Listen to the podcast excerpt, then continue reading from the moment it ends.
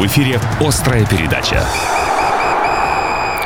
Острая передача врывается в эфир радио «Красноярск главный». Говорим о событиях э, спортивных, касающихся Красноярска, прошедших и предстоящих. В эфире Давид Абаджан, мой коллега Павел Кацин. Паш, привет. Всем добрый вечер. Ну, начнем, как всегда, с новостей, а затем представим нашего гостя. А, я думаю, что стартуем, наверное, с футбола, потому что в эти минуты играет наш Енисей Красноярский на Кипре.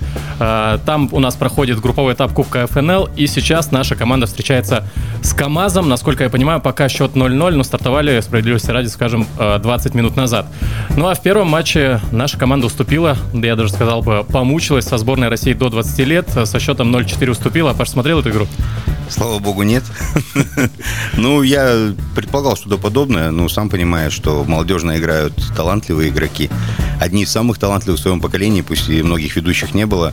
И сравнивать их э, с игроками Енисея, это как-то даже неправильно. Ну, посмотрим, что будет с КАМАЗом. А, я бы еще одну футбольную новость отметил. Она далека от Красноярска, но тем не менее. Футболист Федор Смолов, который не так давно на правах аренды перешел в испанскую Сельту, накануне забил гол в ворота мадридского Реала на стадионе Сантьяго Барнабеу и такого не случалось, чтобы российский футболист в рамках испанского чемпионата забивал э, великому Реалу, наверное, сколько, 17 лет мостовой забивал, ну, да, лет да. назад. С времен мостового. Вот этот матч я как раз видел. Федор вообще красавец. На спокухе вышел, так посмотрел на Куртуа, в угол покатил, прям молодец. Как будто шинику забил, а не Реалу. Да, болельщики, я так понимаю, быстро переобуваются и снова восхваляют Федора. Но я думаю, пора к хоккейным новостям. Да, у нас у Сокола определился соперник в 1-8 финала Кубок шелкового пути, по-моему, все это дело называется, ВХЛ. Ну так вот, у Сокола еще продолжается, кстати, домашняя серия. Из четырех матчей три уже сыграно. В первом было поражение сенсационное от Намада из Нурсултана 1-3. Но зато, зато потом две важнейшие победы Сокола держал. Сначала на СР Аркой 2-1, а вчера с Новокузнецким «Металлургом». Был просто праздник атакующего хоккея. 6-3. В составе «Сокола» две шайбы забил Алексей Князев. И этот дубль сделал его лучшим бомбардиром в истории «Сокола». В регулярных чемпионатах 26 шайб Алексей уже настрелял в этом сезоне. Плюс к этому забил Александр Васильев. Это молодой воспитанник. Он первый матч вышел и первым касанием своим подставил клюшку на пятачке и забросил свою первую шайбу, соответственно. Ну так вот, еще остается матч с Торпедой с Каменогорск. Он завтра будет сыгран. Но уже сейчас «Сокол» четвертый, ниже не опустится, выше не поднимется и он встретится в одной и восьмой финала с казанским Барсом, который уже пятый, сто процентов на Западе. Какие шансы, как думаешь? С Барсом, я думаю, шансы хорошие, дальше тяжело. Но выход в восьмерку – это огромный успех для команды, которая 16-18 место по бюджету делит во всей ВХЛ. Так, дальше у нас на очереди волейбол. Ну, здесь э, про девушек опять э, печальные новости. Э, поражение от саратовского Протона 0-3 дома. Причем поупирались только в первой партии. 24-26 сыграли, на больше-меньше. Потом 18-25, 21-25. Вариантов нет, шансов нет. То есть сейчас будет стыки за 9-12 место в Енисея. Ну, когда все это дело закончится. Там тоже шансов нет уйти с 12 места, потому что матч регулярки будет учитываться. Ну а дальше переходной матч с лидером э, второго по силе дивизиона. Судя по всему, это будет команда из Липецка. Там шансы есть. Ну, зато, я думаю, порадовали мужики, потому что они выиграли, да, получается, со счетом 3-0 Нижневартовск. Ну, да, да, они у Югры Самотлора выиграли 3-0. Там очень похоже был по развитию матч, как вот девушки проиграли, только мужики выиграли. Тоже на больше-меньше первая партия, 26-24 Енисей выиграл, потом 25-20, 25-19. Седьмое место занимают красноярцы в турнирной таблице, 6 очков у них отрыв от Белогория, идущего на восьмом, поэтому место в плей-офф, я думаю, обеспечено уже на 100% Енисею. И это супер успех, великолепный результат. Ну, отлично. Продолжаем с э, хорошими новостями. Про скелетон поговорим. В Латвии проходил чемпионат Европы и Кубок мира. И лучший из россиян, как бы вы думали, кто? Это наш, конечно же, Александр Третьяков, который уже много лет держит марку. Он стал четвертым на этом чемпионате и пятым в финале Кубка, но, тем не менее, в общем зачете Кубка мира 19-20 э, Красноярец занял итоговое второе место и совсем немного уступил э, Мартинсу Дукурсу, который, ну, собственно, хозяин был трассы, да, получается у нас. И занял, в общем, зачете первое место. Да, Третьяков молодец. Но мы рассчитывали еще две недели назад буквально со Стасом тоже обсуждали его победу на одном из этапов. Мы рассчитывали, что он поборется за первое место, но, конечно, последний этап в Латвии, он практически не дает шансов на успех против Дукурсов. Там Мартинс первый и Томас Дукурс второй, то есть в одну калитку, можно сказать. Но Дома зато... помогают, естественно. Зато Зимние виды спорта нас порадовали. Это два красноярских парня, очень классные, прикольные ребята и отличные спортсмены. Владислав Антонов, Александр Денисьев. Две медали они уже выиграли на чемпионате мира. В спринте красноярцы стали первыми, а в соревновании экипажей двоек завоевали серебро. Ну, там э, на чемпионатах мира многообразие, так скажем, дисциплин, поэтому есть где развернуться. Ну, поздравляем ребят с этим. Великолепный результат.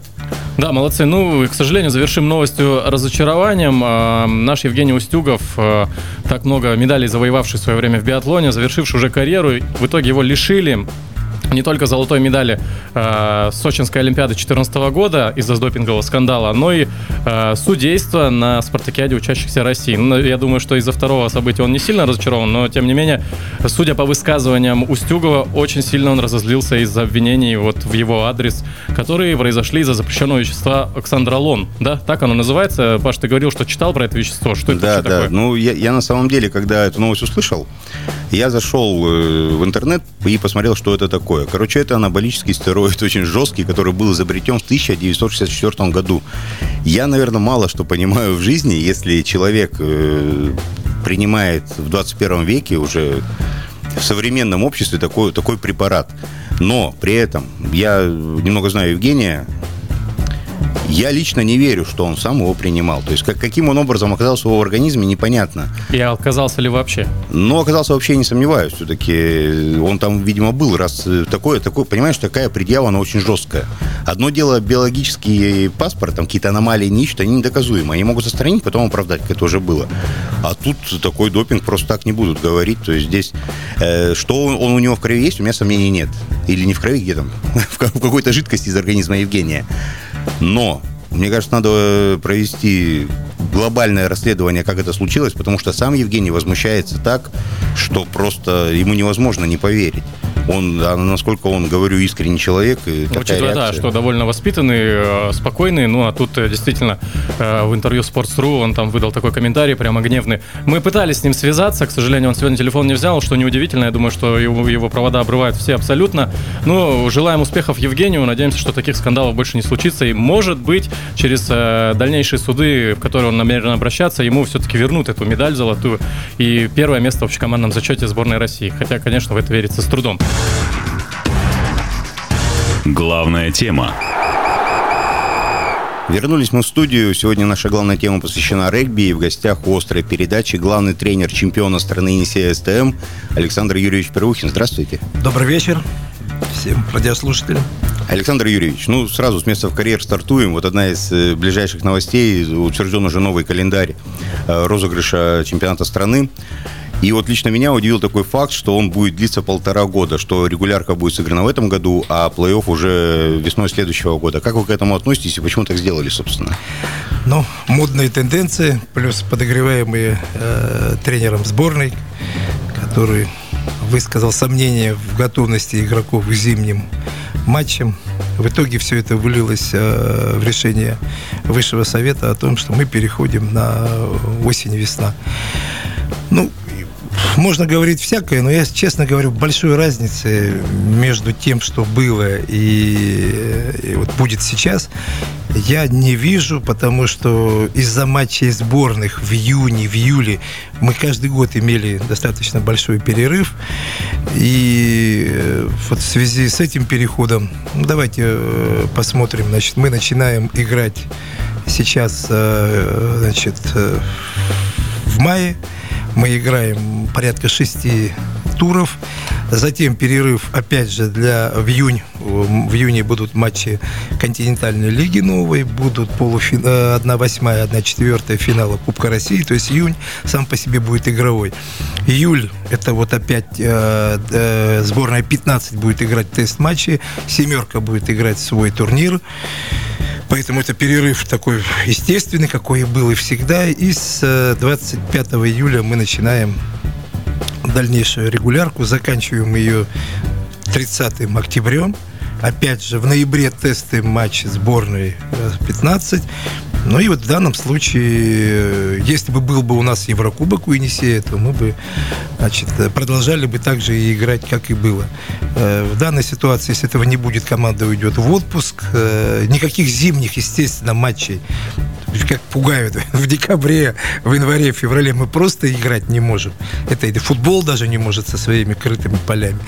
Поэтому все начнется. Единственная тема э, дальнейшего. То есть в этом году принято полтора года с удобством перехода, э, э, с удобством в апреле игр и континентальной лиги, поэтому плей-оффы будут проведены на май чтобы э, закончить чемпионат в мае 2021 года и уже с августа 2021 начать регулярный чемпионат вот годовой. Тогда у нас чемпион будет объявляться там, чемпион теперь 2020, чемпион, теперь чемпион 21, 21 у нас будет. Ну, а. будем так сказать, 20-21 будет такой чемпион. Вот предыдущий сезон он был одним из самых насыщенных вообще, в принципе, для игроков, да, если, э, так сказать, и Кубок вызова, и континентальный щит, э, Кубок чемпионат страны, если э, еще и сборников считать, у них вообще Кубок нации, чемпионат мира для сборников сборников.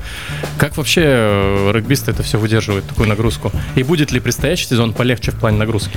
Ну вот, э, давайте так, во многом это касается прежде всего игроков и не СТМ, потому что и континентальный щит, и Кубок вызова это касается э, наших игроков. Ну да, я про ваших говорю. Да, и это, это, конечно, здесь даже нисколько мы находили возможность для отдыха, пусть он не был полноценный, например, там 4 недели, но он был две с половиной, две с половиной, в итоге те дни отпуска игроки набирали. Вопрос сложный в другом. Э, из года в год, вот эти пять лет, мы практически не работаем предсезонную работу. А э, игры, молодые игроки, это как раз...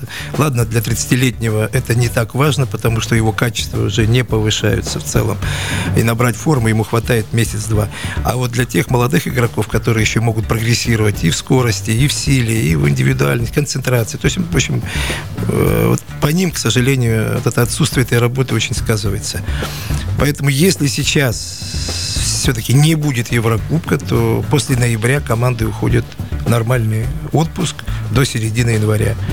Опять же, игроки сборной сделают это пораньше, но в то же время игроки сборной будут иметь такой отпуск в июле после тест-матча, то есть свой будут добирать.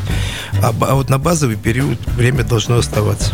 Ну вот не будет Еврокубка, вы сказали, а континентальная регбийная лига, это, я так понимаю, новый турнир. А, расскажите, что это для тех, кто не в теме? Ну, ноу-хау нашей федерации, э, дай бог, финансовое состояние ее сегодня позволяет э, вот, провести такой турнир не только для Енисея СТМ, а для еще трех команд э, Суперлиги. И с учетом такой восточноевропейский, континентальная лига восточноевропейская, где участвуют румынские клубы, немецкий клуб, э, планируются бельгийские и испанские клубы.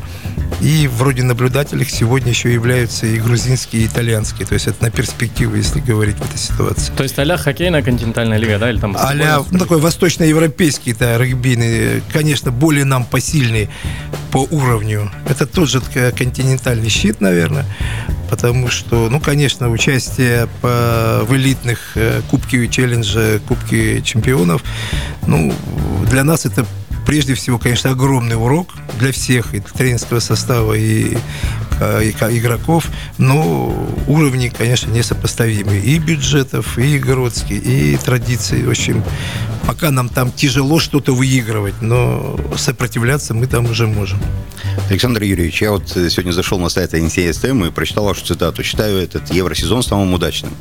Я-то потом все внимательно прочитал, и, в принципе, я с вами согласен. Но вот обыватели да. не могут считать удачным да. евросезон, где 6 из 6 вы проиграли. А я это поясняю. По Нет, а вот по-простому. Там вот мы же это все не будем э, как бы цитировать. Вот чтобы поняли все, почему этот евросезон удачный, несмотря на то, что все матчи проиграны. Тем более до этого были евросезоны, когда у вас э, были победы. К сожалению, ни один игровой вид спорта не имеет такого разрыва между элитным регби и э, регби, ну, профессиональным тоже, но тем не менее. Есть э, в регби три элитные лиги которые закрытые, которые не особо-то, честно говоря, хотят к себе кого-то. Э, там прежде всего это коммерческие, там нужны, вы знаете, что Кубок 16 это сегодня самая прибыльная э, э, этот чемпионат. Даже футбол здесь, и даже супербол американского уступает по результатам 2018 года, например.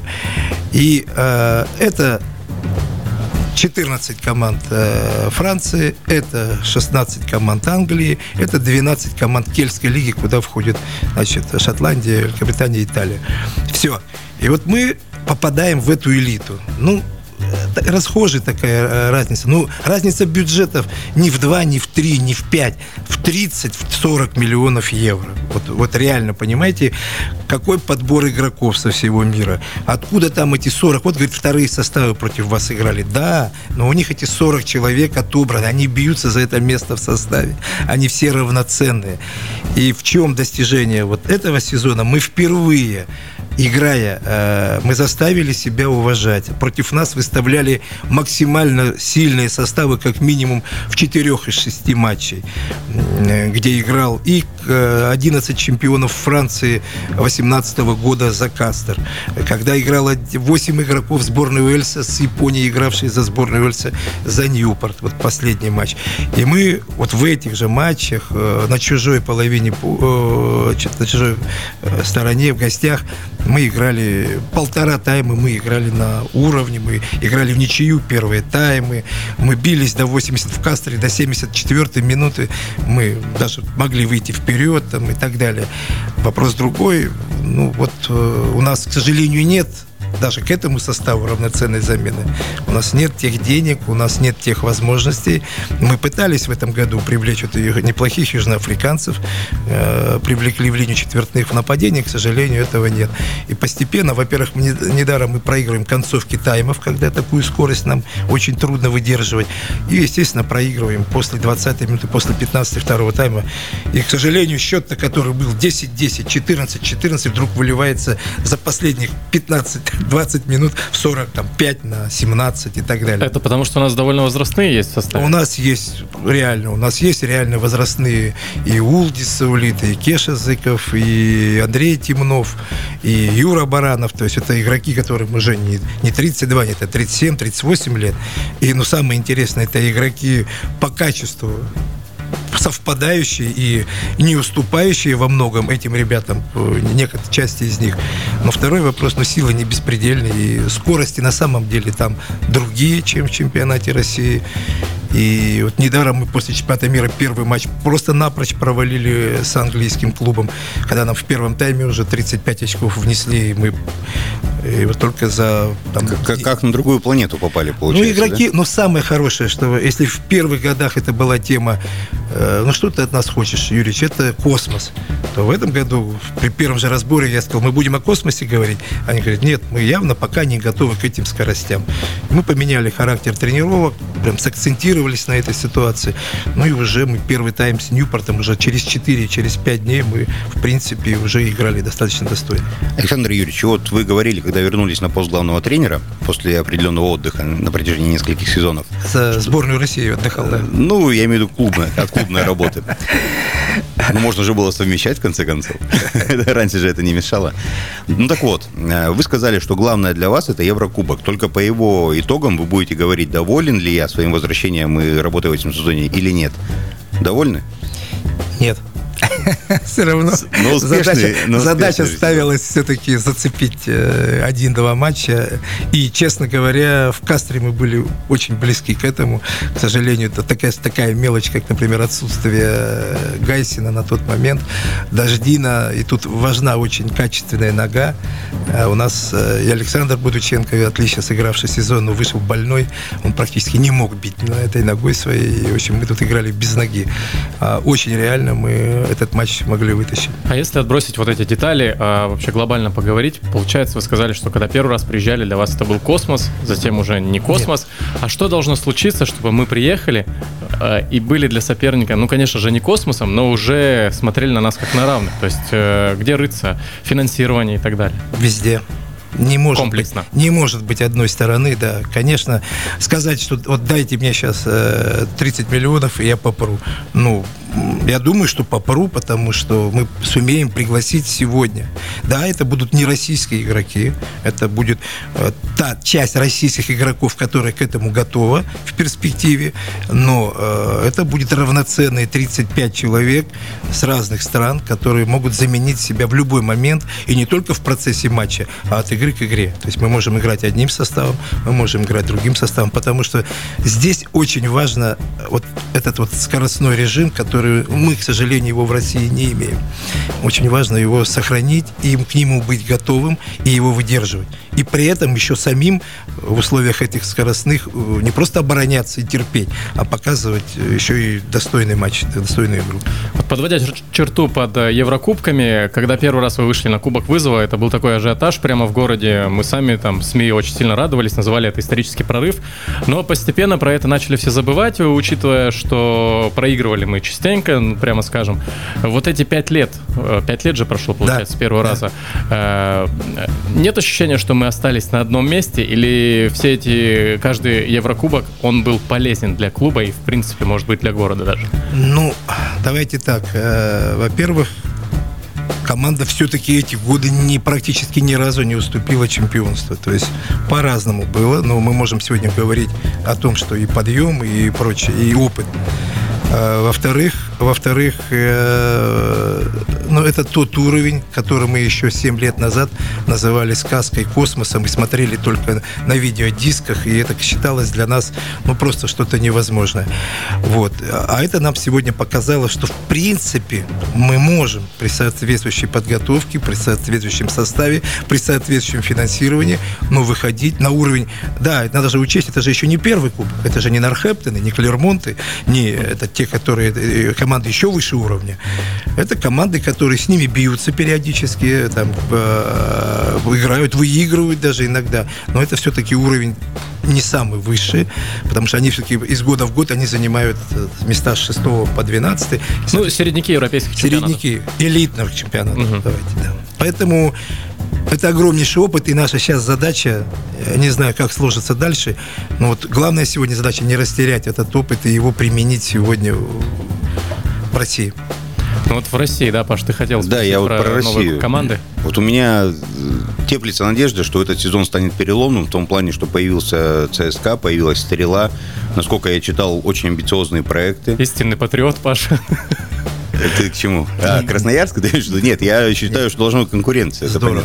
Я ну, так, руками за. Ну так вот, то есть это же может стать толчком, что за чемпионство будет бороться хотя бы три команды, а не две, на ваш взгляд. То есть э, сколько лет понадобится, чтобы вот мы, ну не то, что вышли на уровень элиты, это невозможно, но хотя бы сделали большой шаг вперед в этом направлении. Не чемпионат двух команд. Огромный да. шаг вперед делаем. Э, пока, я думаю, он будет очень сильно тормозиться рынком игроков. Давайте, чудес не бывает.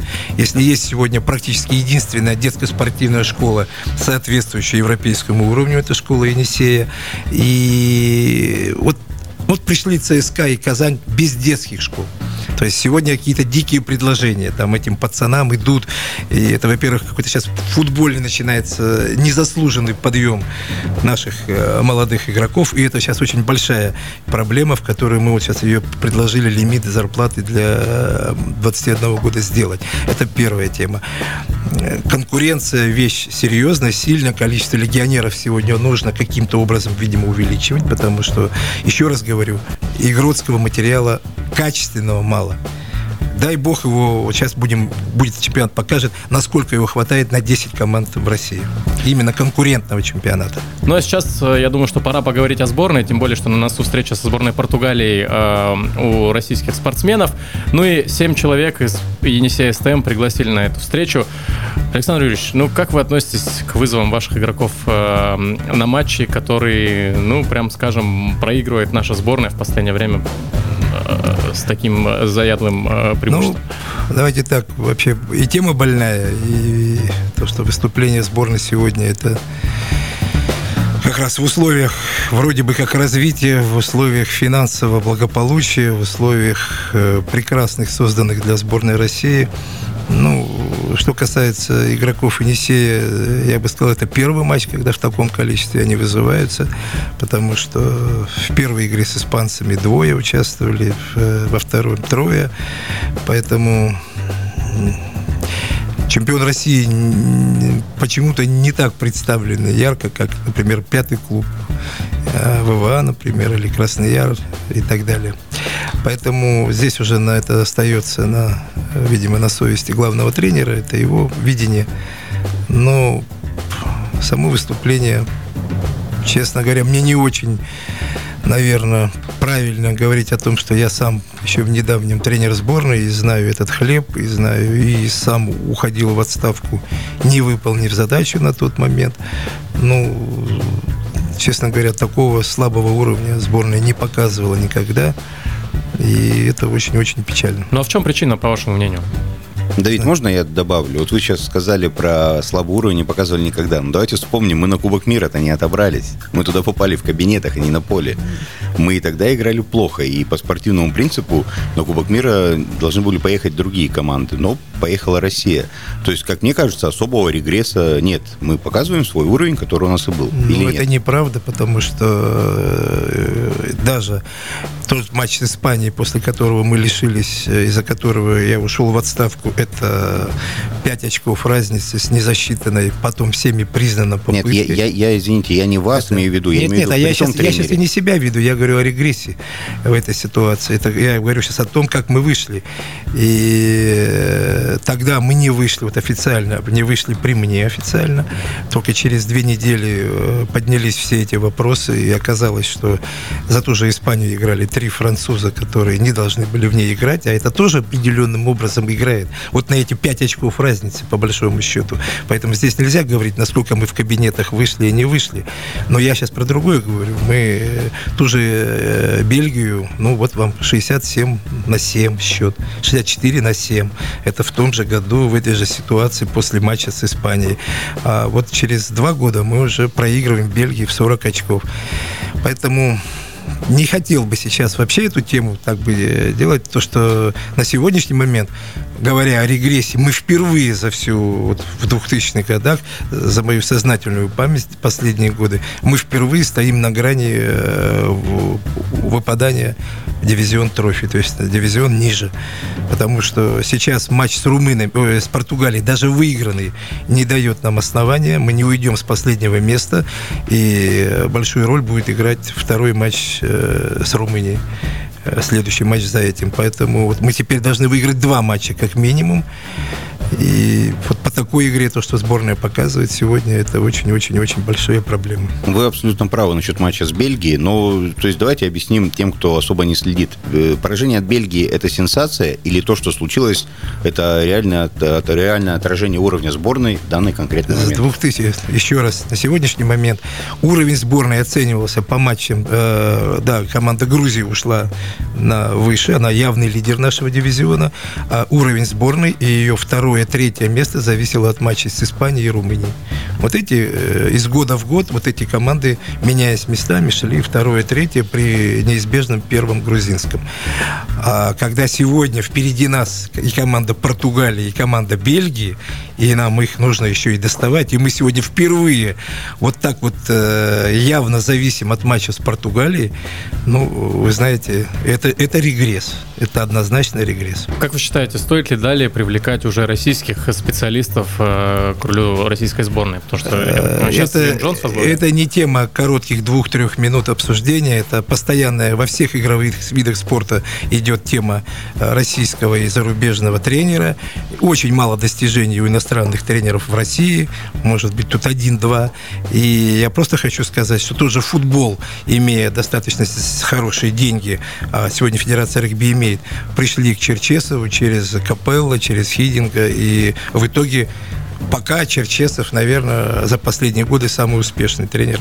Ну с почему? При Хидинге тоже было хорошо. Я к чему? А, ну, вид-то ваш спорта немного другой. У вас, э, по сути-то, игроков-то выбирают из двух клубов. Ну, ладно, трех-четырех. Ну, как А, успеть? И вот э, Александр Юрьевич сказал, что там из пятой команды в два раза больше, чем из чемпиона. Но вызывают. тем не менее, ну, а вообще-то команд 10 всего, там, меньше даже. Вот. А А, в футболе, извините, меня из скольки выбирают, по большому счету, из пяти клубов, а то, что команд 20, это же не принципиально. Те же 5-6 клубов, которые составляют базу сборной. Давайте так будем говорить. Кстати, да, во всем мире Да, так. это, это тут мы давайте будем тогда перечислять там кого там мы будем э, в- сейчас так, аутсайдеров уже не помню кто там кто у нас в суперлиге Фут- Футбольное, что да в футболе Крылья Советов, Самара. ну вот, ну кто там, как там? Мы реально сегодня «Зенит», ЦСКА, «Спартак» имеем. Вот базовые клубы, которых у нас игроки сборной. То же самое и в регби. Тут я не вижу какой-то большой разницы. Вопрос другой. Уровень этих игроков? Да, наверное. Уровень вида спорта в стране? Да, тоже, наверное. Уровень денег, вложенных в развитие?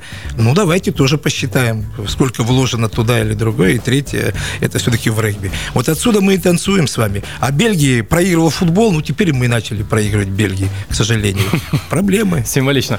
Ну, вот, э, к, начальному вопросу вернемся. Все же, вот 7 игроков ваших поедут. Э, Вам, как для тренера, это плюс все-таки или минус? Потому что не все охотно отпускают своих э, игроков. Нет, после матча с Бельгией я сам пользуясь своими все-таки отношениями к сборной, я звонил и менеджеру главному, и я не понимаю, как вот может девятым номером играть там мальчик молодой со славой, когда есть вот, допустим, Костя Узунов и прочее, прочее. Троих игроков я рекомендовал взять в сборную сейчас, э, потому что, ну вот наступил час X, и здесь уже не до каких-то политических, там, не политесов. Здесь надо выбирать тех, кто сильнее, и надо, чтобы они играли.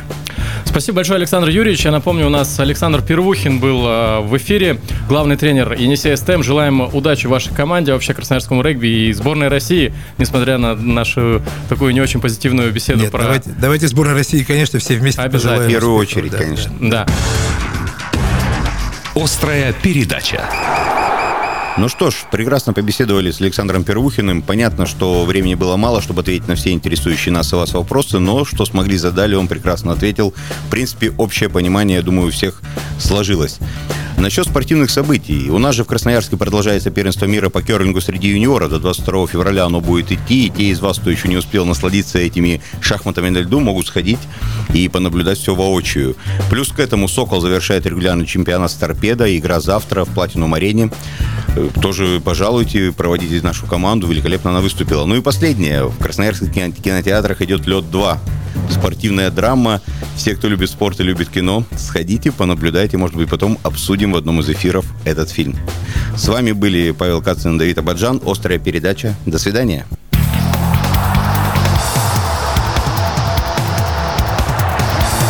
В эфире была «Острая передача».